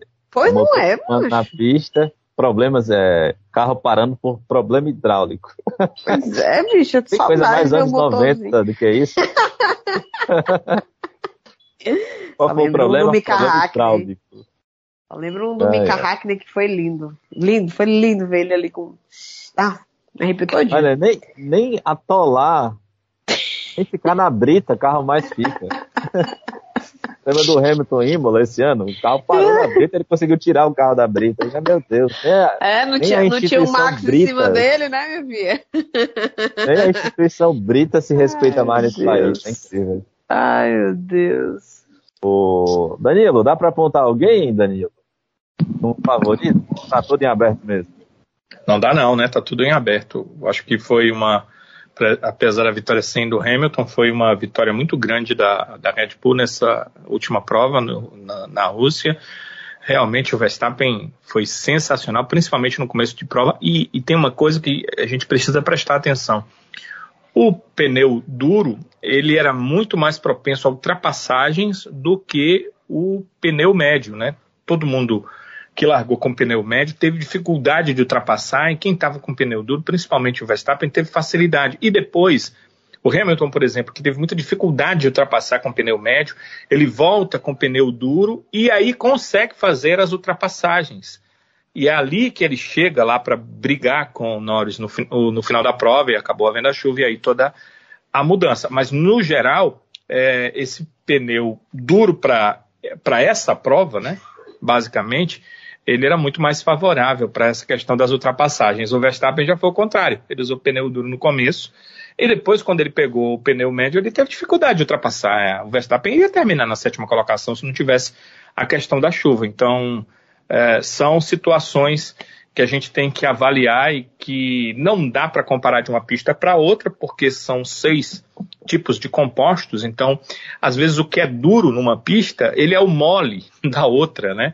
Se você usar C6, 5 e 4 e depois é, 4, 5 e 6, há uma alternância do que é pneu duro para o que é pneu mole de uma pista para outra. Não dá para ter é, certeza do que vai acontecer simplesmente porque está usando mole, duro, médio, essas questões todas. Então as equipes têm é mesmo que tentar brigar na pista pelas melhores posições e daqui para frente tem dois GPs particularmente que são muito fortes para a Red Bull. México e Brasil. Então a gente tem que observar o que é que vai acontecer no antes, claro, desse GP. Você citou aí a ordem, inclusive com Turquia e depois Estados Unidos, antes desses dois, México e Brasil. Mas esses dois, por conta da altitude, né? São Paulo não é tanta altitude, mas tem feito diferença para os motores da Honda, né? Tem feito diferença pró Red Bull.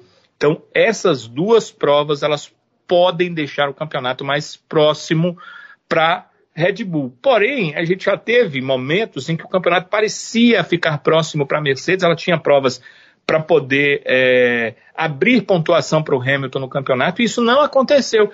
Então a gente tem que ficar olhando mesmo, prova a prova, ver o que, que vai acontecer, porque é muito possível que a gente chegue na última prova ainda com esse embate aí nessa luta pelo título, que eu acho que seria muito legal se acontecesse. É isso, minha gente. Vamos então seguir aqui adiante. Algo mais a acrescentar? Ou a gente pode ir aqui para a nossa eleição de lesado e avexado do GP da Rússia? Simbora, meu filho. Vamos embora então, minha gente. Hora da gente escolher o lesado e o avexado do Grande Prêmio da Rússia. Começando sempre, é claro, com o lesado. Uma vinheta.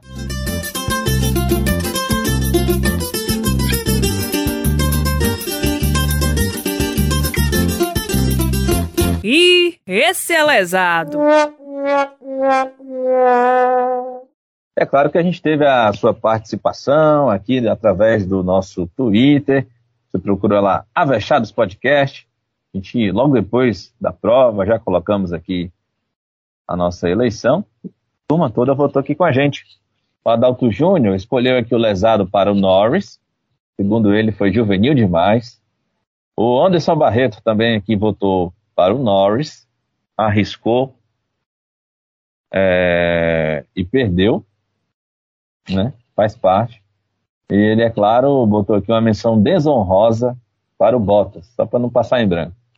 não entendi aqui. O lesado do Matheus Landim também vai para Lando Norris. O Matheus que colocou aqui quando o Lando rodou, ele soltou aqui um sonoro desgraça. Acho que foi bem a Flavinha também, viu, o Matheus? O Novatos na F1 também escolheu aqui, votou no lesado para o Ocon, certo? É, e aqui o CH Barbosa votou no lesado para o Bottas, correu no domingo. Que é isso, CH Barbosa? Vamos chegar em quinta, rapaz. O lesado também do Luiz Ferreira. Na verdade, também não. O lesado do Luiz Ferreira foi o Tsunoda. Alguém me explica por que a Alfa renovou com o Tsunoda? Meu Deus. Tá passando vergonha ocupando a vaga de gente melhor. Danilo até explicou aqui pra gente agora há pouco. Tiberi, para você, quem foi o lesado aí do GP da Rússia? Acho, pense numa votação difícil, porque tu bota aí no balai Alpha Tauri, tu bota o Ocon também, apagadíssimo. Você bota aí o Bostas, eu entendo botar o Bostas, porque se não tivesse da chuva, ele ia estar tá lá atrás, velho. O cara simplesmente era para fazer uma corrida de recuperação, ele passou a maior parte da corrida no 15 lugar. Foi um negócio assim que você, você vai, não vai sair daí não. Pelo amor de Deus, macho, reage. Não, ele tava ali de boa. Inclusive, ele tá muito de boa, né? A melhor coisa que fizeram pro Bostas foi demiti-lo. Eu falei, faz tempo, mas ele não quis me ouvir. Fã da de bicha me dando recado em lá no Netflix. Melhor coisa que aconteceu na vida dele foi sair. E eu tô muito tentada a colocar o, o Norris, entendeu? Porém, eu vou colocar como lesado Bostas para não perder, entendeu? Na minha viagem. Por quê? Porque foi pensado uma, uma estratégia de equipe que ele tinha uma função muito importante que ele não cumpriu. E se não tivesse sido a chuva, ele não teria nem entrado nas zonas de pontuação. Para mim, ele foi lesado com menção mega honrosa, super honrosa, mas honrosa, é super honrosa pro Norris e jogou tudo fora. Tá então. Lavinha, o seu voto? Olha, sabe, não vou nem mentir que eu não consigo votar no Norris depois do final de semana que ele fez. É, me senti até tentada, mas eu, cara, ainda tô. Podem falar que eu estou passando pano, podem o que for. Não vou votar no Norris pelo final de semana que ele estava tendo. No final das contas, ele arriscou porque ele acreditava na vitória. Enfim. Eu vou de. Eu tava pensando, pensei muito. Acho que foi Acho que eu tô indo é com o Luiz. É que é. Eu tô de Tsunoda. Cara, que coisa vergonhosa tá Tsunoda. Se nem ele sabe o que ele tá fazendo ali, quanto mais a gente, né? Então, 17 e aí eu vi às vezes ele brigando com o Mazepin. Não só agora, eu também tô dando por, por tudo, porque esse resultado dele foi péssimo, mas não é o primeiro que ele tem péssimo. É, tá muito mal. É, não entendo porque renovaram. Mas é isso, né? Ele tá aí é pra gente votar nele mesmo. Então, desculpa quem acredita que o Norris foi. Pra mim, ele estava fazendo tudo certo, até dar, até dar tudo errado. É, mas não consigo votar nele, eu vou de Tsunoda. Daniela, a sua escolha. É, o, Norris, o, o, Lando Norris cometeu um erro de avaliação. Né? Ele poderia estar muito certo, mas infelizmente para ele ele estava muito errado não tem. Não, não passa nem pela cabeça votar nele. Ele não foi um dos piores do final de semana. E eu vou com o Tsunoda porque, se você olhar, alguns estavam muito bem quando estava no início da corrida. Outros passaram a estar bem depois das trocas. E outros ainda quando veio a chuva. O Tsunoda estava mal em todos os momentos. Ele estava mal de qualquer jeito. O Tsunoda foi pior do que o Mazepin, porque eu não posso dizer que o Mazepin faria isso ou faria aquilo, que ele seria ruim ou que ele seria bem, que ele bateria ou que ele não, porque o carro dele não dá condição para absolutamente nada. O carro dele e do Schumacher só tem condição deles brigarem um com o outro. O Tsunoda tem um carro que tem condição de fazer melhor do que ele faz. E ele já tinha sido terrível em várias provas. Mas nessa prova ele foi terrível ao extremo, porque ele demonstrou que nem sob nenhuma circunstância, nem com pneu uh, médio, nem com pneu duro e nem com a questão da chuva, ele consegue capital, capitalizar ponto, consegue capitalizar absolutamente nada. Ponto negativo um pouquinho também para a equipe, porque é, tem coisas que não são mostradas na transmissão, né? Você tem que estudar os pontos para poder observar. Quando todo mundo estava trocando para pneu de chuva, faltando ali quatro voltas para o final da prova, a AlphaTauri, a Alpha, Alpha Tauri colocou ele com pneu super macio, com pneu macio, né? O, o mais macio de todos. A AlphaTauri chamou o Tsunoda para os boxes e colocou pneu macio quando faltavam quatro voltas. Eu vi essa noia aí. Então. é tipo assim, macho, vai lá, coroa logo essa corrida aí de nada é. que fez, bate, pelo amor de Deus, tá vergonha ser melhor. É, é, isso aí não dá para tirar o problema do Tsunoda e colocar para a equipe, porque como eu disse, em todas as trocas, em tudo que foi feito, ele foi mal o tempo todo. Mas que a equipe não ajudou ele de jeito nenhum. Vejam bem, faltava faltavam quatro voltas. Nossa, a chuva já estava extrema. É, o, o, o, Norris estava rodando na pista, estava saindo da pista. E eles estavam colocando pneu macio. Ninguém usou pneu macio na prova em momento nenhum enquanto estava sem chuva. a chuva estava caindo que não estava ninguém se aguentando que não tivesse pneu de chuva na pista. E aí, Tsunoda, vem, vem para os boxes que a gente vai colocar o pneu macio no seu carro. Eu vou dizer para vocês, viu? Os caras devem ter pensado o seguinte, rapaz, ele já não faz nada mesmo, vamos botar aqui o pneu macio pra gente sorrir dele, dando uma volta com pneu macio. A hum. corrida que já era uma M, né, estragou totalmente o restante da corrida do rapaz. Então, é, é pro Tsunoda, né, para ele, meu voto, e a equipe com ele, viu? Parabéns, viu? Vocês merecem ser equipe do, do Tsunoda mesmo. É, de fato, AlphaTauri e Tsunoda nesse momento estão um para o outro, viu? Tá? Só, só delícia. Só alegria. Meu voto também vai para ele. Tsunoda, com uma menção desonrosa também pra, para o Ocon, minha gente. Vocês ouviram falar do Ocon nessa corrida? Não, gente, o Ocon foi só figurante. Um negócio é. triste. Nas últimas, né? Ele tá apagadão. Pois é, Cuidado, que, daqui ganhou, uns dias né? ele ganha a prova, né? Apagado, é. apagado, é, depois, apagado, ganhou a prova. Não, é depois que ele ganhou, exatamente, depois que ele ganhou, ele apagou completamente. E antes, né? E é, antes também. Não, e ele antes? conseguiu, ele conseguiu a renovação, apagou.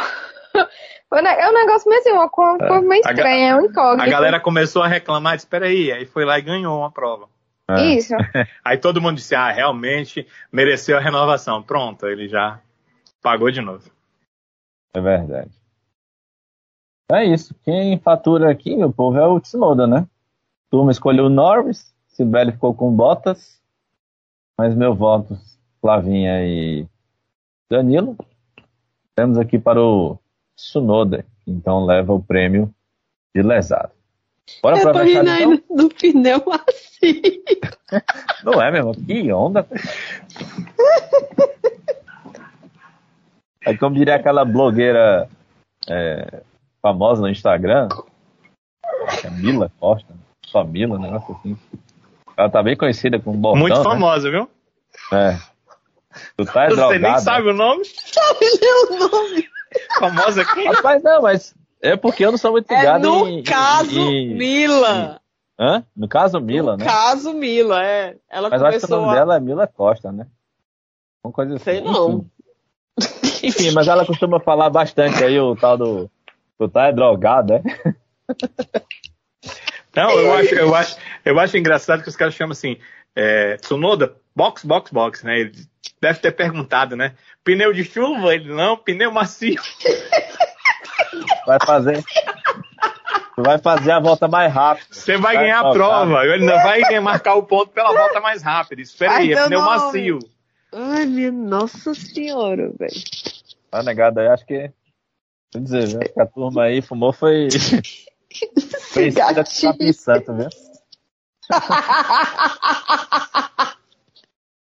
é, é. Oh, exclamação. Bora pra Vexado. Bora lá, minha gente. Bora lá pra Vexado. Se garantir muito, mas se garante, se garante, se garante, mas.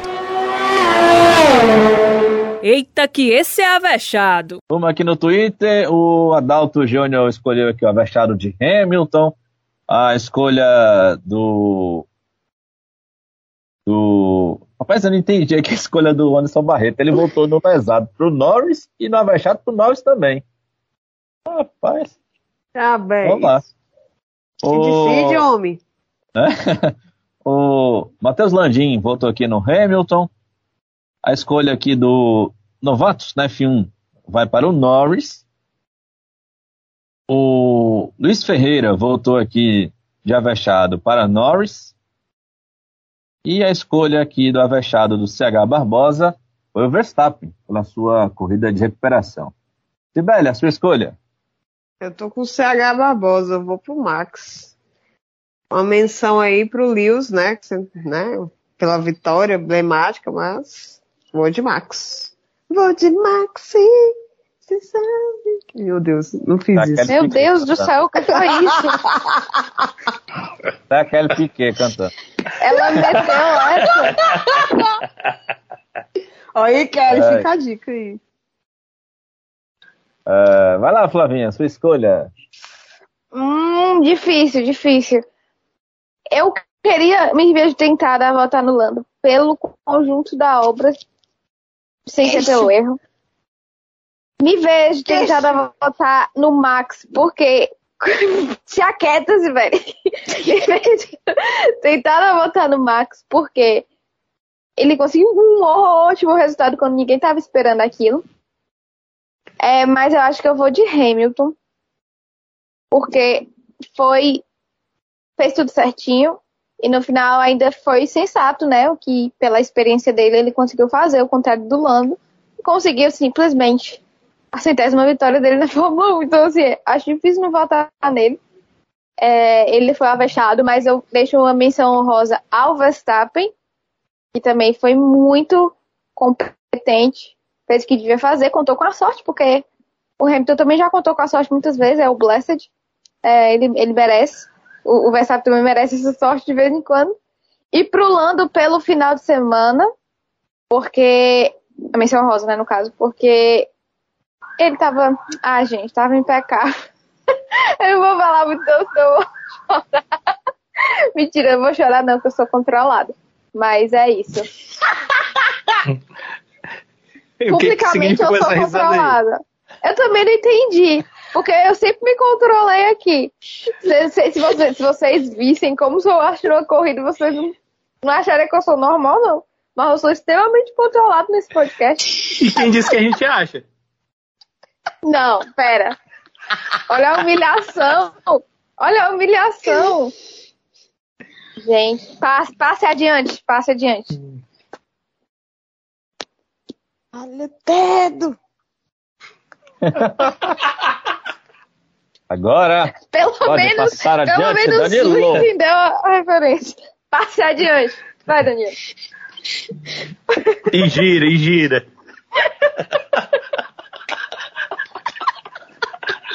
Ai, Deus. Vai Danilo no pique do trem bala. lá no- Danilo.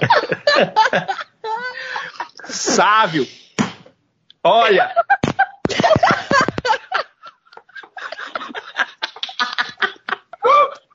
A batida na mesa foi sensacional. Ai, meu Deus. Ai, tô chorando. meu Deus do céu. A que nível chegou Ou esse esse podcast ganha mais, mais ouvintes ou ele acaba, um dos dois. Uma coisa ou outra. Passe adiante, vai. Olha, Sávio, o- a votação é o seguinte: se tivéssemos tido cinco votos a menos, seria o Norris, não, não tinha como tirar. Eu acho até que se o Hamilton ultrapassa o Norris, eu ainda estaria disposto a votar nele, porque é, ele fez tudo certo né, na prova inteira. A questão foi realmente a falta de experiência. E aí, não é uma situação que retire ele de ser o melhor da prova, o avexado, para o pior da prova, o lesado. Não, não, não vai do céu ao inferno. Ele apenas não contava com a experiência e eu entendo também, como eu disse no início, que a McLaren não tinha assim certeza incisiva de que iria chover. Eles ficaram com medo, vai que eu mando o cara vir, ele tá certo e depois como é que vai ser na reunião da equipe, né?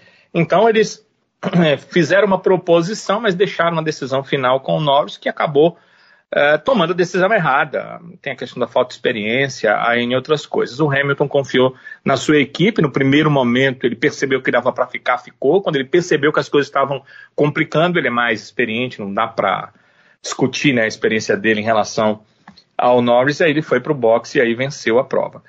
É, eu vou voltar no Hamilton e digo por quê. Fico entre o Hamilton e o Max. Verstappen, porque é, o Max teve uma excelente prova, mas ele iria ficar ali na sétima colocação, que eu acho que é o que se espera né, do piloto com o melhor carro, mas largando lá atrás. Então ele fez uma boa prova e conseguiu galgar a segunda colocação, porque apesar de muito jovem, ele já tem muito tempo de experiência na Fórmula 1, ele entendeu que a chuva realmente estava apertando. Ele tentou até dar aquele pulo do gato que se o Hamilton não entra nos boxes, que eu acho que a entrada do Hamilton, faltando quatro votos, teve muito a ver com a entrada do Verstappen, faltando cinco. Foi tipo uma marcação em cima do Verstappen. Assim, eu entro, mas eu ainda vou terminar à frente da Red Bull. Então, teve também essa conotação, teve também essa questão. Não, não, não tenham dúvidas que as equipes se marcam, não tenham dúvidas que tem um funcionário da Red Bull durante a prova inteira para olhar o que a Mercedes está fazendo e um funcionário da Mercedes a prova inteira para olhar o que a Red Bull está fazendo. Não tenho dúvida que isso acontece eu acho que também teve muito a ver com isso. Mas o Hamilton tem experiência, tomou a decisão certa. Eu, eu acho que ele foi um cara muito inteligente durante toda a prova.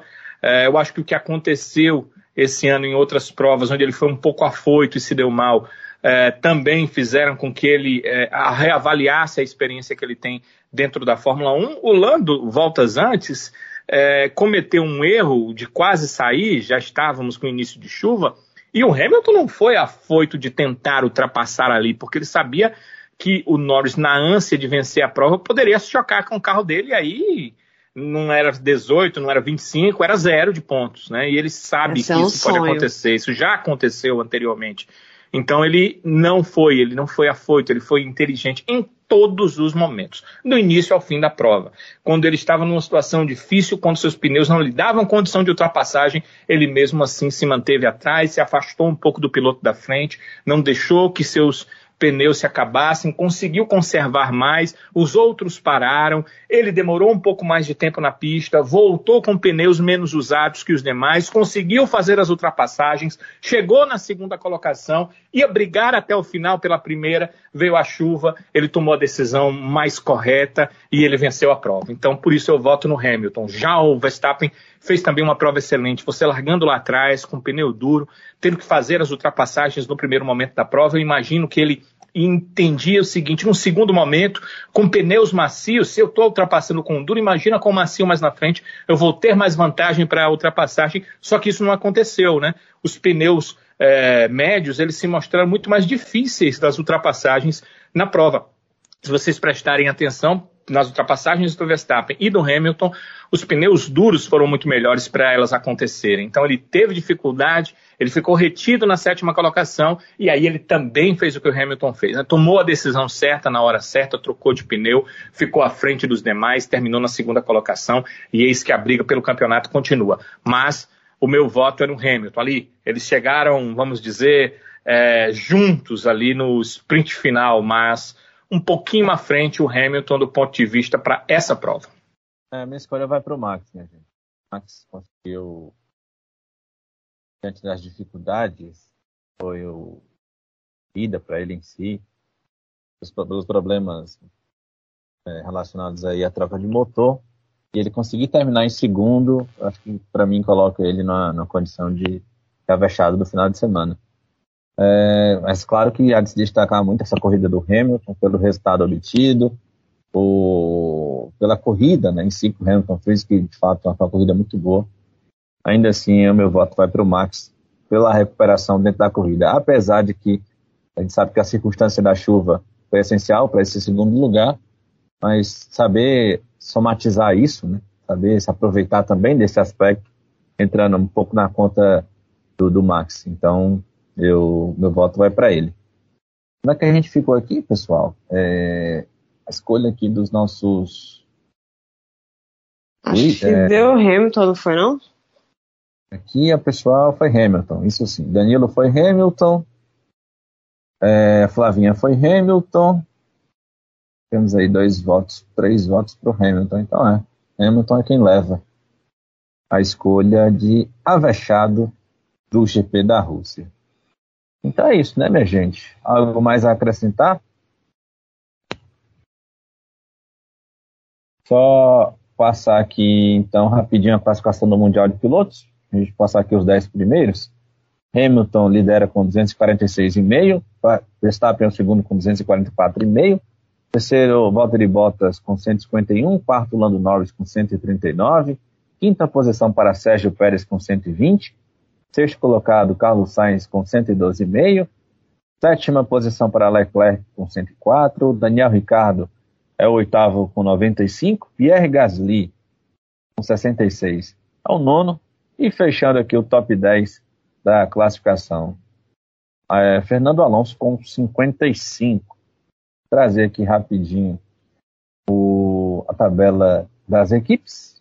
Temos aqui Mercedes com 397,5, a Red Bull com 364,5, McLaren com 234 na terceira posição, quarto a Ferrari com 216,5, a Alpine com 103 é a quinta colocada, a Alpha Tauri com 84 é a sexta, Aston Martin com 59 é a sétima, Williams, com 23 pontos, é a oitava. Alfa Romeo é a sétima, com. Aliás, Alfa Romeo é a nona, com 7 pontos. E a Haas tem 0 pontos na décima posição. Então é isso, minha gente. A gente vai encerrando aqui o nosso episódio. Agradecendo a todo mundo. Um grande abraço aqui aos nossos amigos. Um abraço, Sibeli. Até a próxima. Um cheiro, meu povo. Falou, valeu. Valeu, Sibeli. Um abraço, Danilão. Até a próxima. Valeu, Sábio. Um abraço. Até a próxima. Um abraço para todos. É isso aí, minha gente. Tchau, tchau, Flavinha. Tchau, Sávio. Tchau, todo mundo. Foi muito bom estar com vocês. Até a próxima. É isso aí, então, minha gente. Lembrando que estaremos de volta daqui a duas semanas, onde a gente tem Grande Prêmio da Turquia. Seria tão bom, né? Se fosse tão emocionante e caótico como foi do ano passado, hein? Foi bom, né? Esperamos tal qual. Chuva e óleo na pista. um abraço, minha gente. E a gente se encontra então no próximo episódio. Até lá.